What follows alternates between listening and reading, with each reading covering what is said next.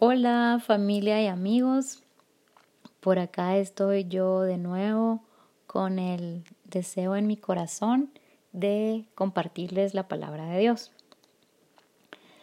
Hoy es lunes 6 de abril y hasta hoy Dios ha puesto en mi corazón compartir ya cuatro audios. El primero fue el domingo 29 de marzo. La verdad es que qué me iba yo a imaginar lo que la cuarentena por un virus iba a significar para mí. La verdad es que lo que el encierro hace con uno en estos tiempos. Pero bueno, ya, la verdad, en serio, yo estoy muy agradecida con Dios por lo que Él me ha ido enseñando en estos días. Dios es tan bueno, es siempre fiel, sin importar las circunstancias siempre está transformándonos, queriendo que crezcamos y maduremos y tengo gratitud en mi corazón hacia Él por ese trato que Él tiene conmigo. ¿Saben cuál es mi versículo favorito? Es primera Corintios 15:10. Por la gracia de Dios soy lo que soy. ¿Y saben cuál le sigue? Hechos 27, 23. Dios es de quien soy y a quien sirvo. Amén. Bueno, quiero hacer un repasito rápidamente. El audio 1 fue acerca de las promesas de Dios con las cuales afirmamos nuestra fe al ver que Él es nuestro proveedor. Y con esas promesas él también nos reta a dar y a bendecir a otros. El audio 2 fue acerca de las promesas de Dios, de su cuidado y su protección que encontramos en el Salmo 91. Y allí la reflexión era considerar que muchas veces con las promesas también Dios da condicionantes que Él anhela que tratemos de cumplir, porque Él sabe que para nosotros es posible hacer eso. El audio 3 fue acerca de promesas en las que Dios nos habla del futuro eterno que gozaremos a su lado después de dejar esta tierra. Promesas que nos llenan de esperanza, de paz y de gozo. Pero saben, no sé si a ustedes les pasa algo que a mí me pasa, y que en un sentido parece contradictorio. Creemos esas promesas, pero no es fácil pensar en la muerte acá. Y según yo, y es lógico, que nos pase eso porque implica separación física de los que amamos. En este tiempo con esta enfermedad, cuando pensamos que hay cristianos enfermos, creyentes en Jesús que están graves o muriendo. Es lógico que debemos dolernos con ellos y rogar por ellos. Pedirle a Dios que los sane si es su voluntad, porque yo creo que Él hace milagros hoy. Y si no es su voluntad, pedirle que les recuerde esas promesas increíbles de que el cielo es nuestro verdadero hogar, donde estaremos con Él, que es nuestro Padre, y que disfrutaremos de su compañía por la eternidad.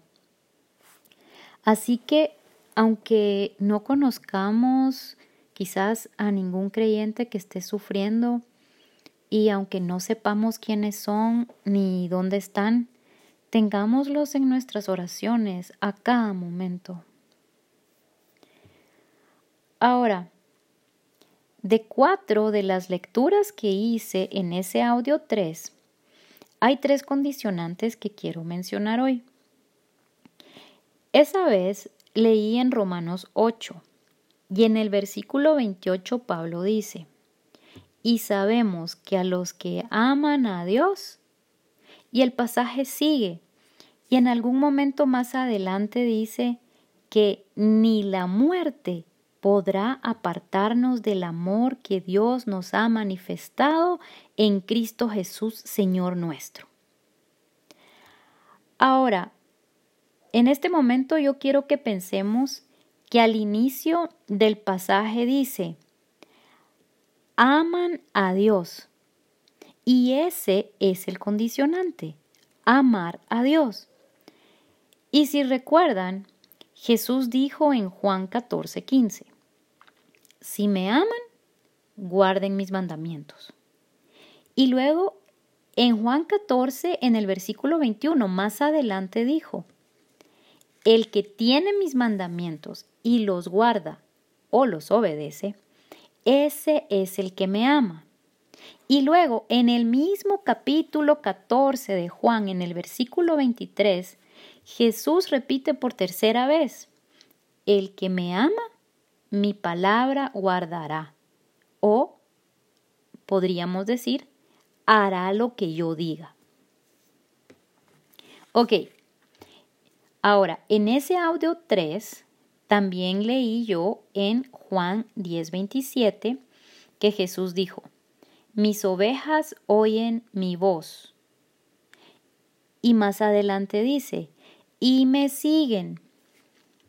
Y entonces luego él dijo, yo les doy vida eterna y no perecerán jamás, ni nadie las podrá arrebatar de mi mano. Bien, ahora otra vez quiero que pensemos que al inicio del pasaje dice, oyen mi voz y me siguen. ¿Ven el condicionante? ¿Cuál es? Oír la voz de Jesús y seguirlo. Y si recuerdan, Jesús dijo en Mateo 16, 24 y que también está en Lucas 9, 23. Si alguno quiere venir en pos de mí, niéguese a sí mismo y tome su cruz cada día y sígame. Ahora, permítanme que se los lea en la versión traducción en lenguaje actual, que dice, si ustedes quieren ser mis discípulos, uno, tienen que olvidarse de hacer su propia voluntad. Dos, tienen que estar dispuestos a cargar su cruz. Eso es decir, estar dispuestos a sufrir las burlas y el desprecio de la gente que no cree en Dios e incluso estar dispuestos a morir por el Evangelio. Y tres, hacer lo que yo les mando, lo que yo les diga. Bien. Ahora, en ese audio 3 también leí en Juan 11, 25 y 26 que Jesús dijo, yo soy la resurrección y la vida. El que cree en mí, aunque esté muerto, vivirá. Y todo aquel que vive y cree en mí, no morirá eternamente. Ahora, otra vez, quiero que observemos que acá Jesús dijo dos veces. Primero en el versículo 25, el que cree en mí. Y luego en el versículo 26, y cree en mí. Pregunto, ¿cuál es el condicionante? Creer en Jesús. Punto. Ok, y del último pasaje que quiero hablar, que también leí en el audio 3, es de Juan 14, donde Jesús dijo en el versículo 1, no se turbe su corazón. Creen en Dios, crean también en mí. Luego en los versículos 2 y 3, Él dijo que iba a la casa de su Padre a preparar un lugar, una morada, para sus discípulos, sus seguidores, y que luego vendría otra vez a traerlos para que donde Él esté, ellos también estén. Ahora, espero que esta vez hayan podido encontrar ustedes el condicionante en este pasaje. ¿Cuál es? Al inicio del pasaje Jesús dijo, crean también en mí. Así que acá de nuevo encontramos que lo que nos corresponde hacer para tener todas las promesas de vida eterna en la casa del Padre junto al Señor Jesús, ¿qué es? Pues es creer en Jesús. Y punto. Ahora bien, alguien seguro se estará preguntando, ¿qué debo hacer para creer en Jesús? ¿Cómo puedo estar seguro que he creído en Él?